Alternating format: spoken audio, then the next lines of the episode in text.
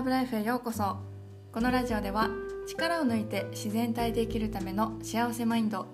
自分に向き合う植物療法そして海外生活の学びをお届けしています。皆さんこんにちは。今日はどんな気分でお過ごしでしょうか？いつも LINE やインスタでですねコメントメッセージをいただきましてありがとうございます。一つ一つがすごく励みになります。私毎日手帳にね今日の良かったこととか今日の嬉しかったことを書くようにしているんですけれどもこうメッセージをもらったことをですねこう書けることがですねすごく嬉しいです。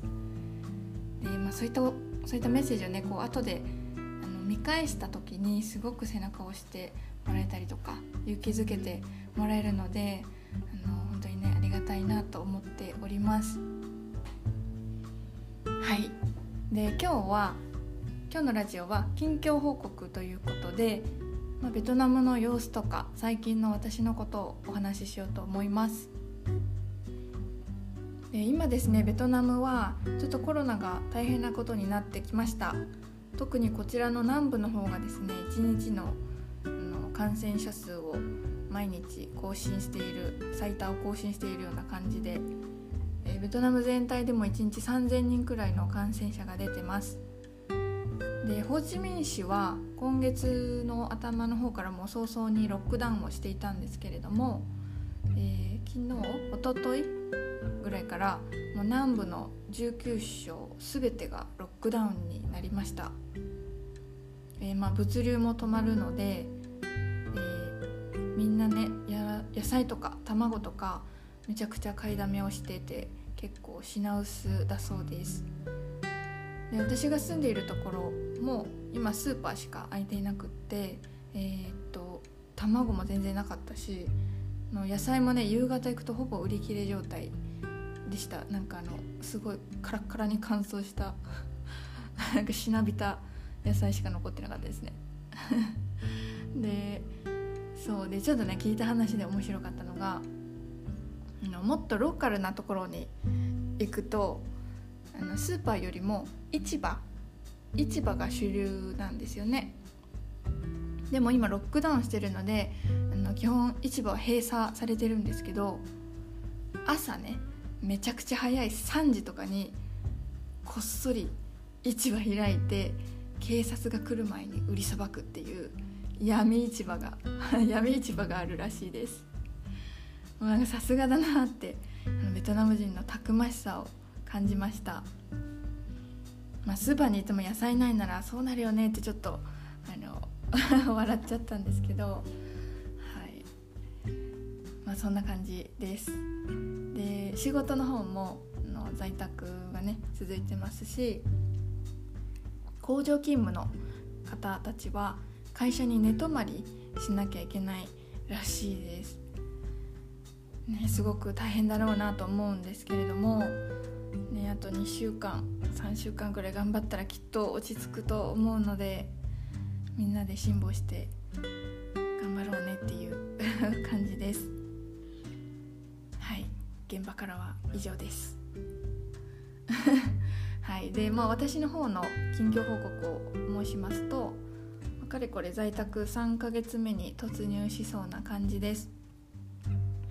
下手するともうこのまま9月に帰国するまでずっと在宅なんじゃないかなという気もしてます。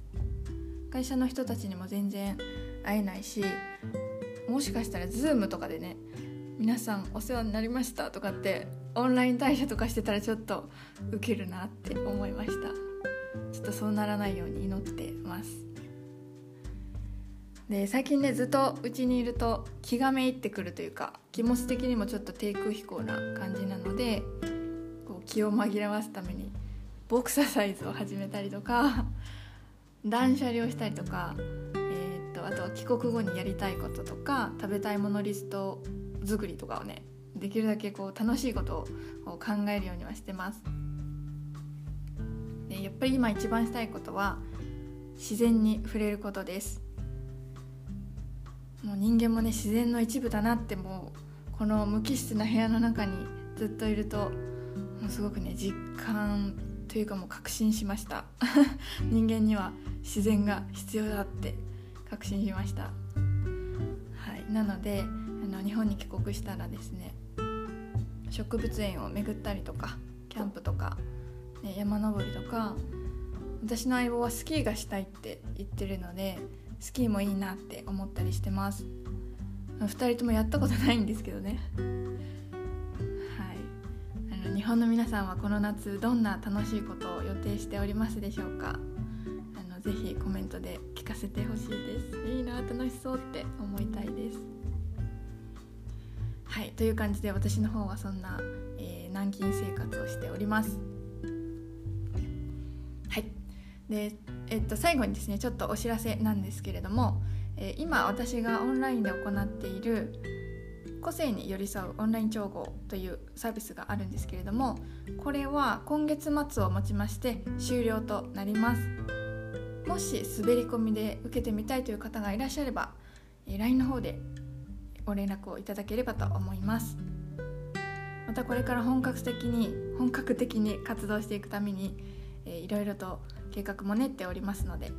また楽しみにしていただけたら嬉しいです。はい。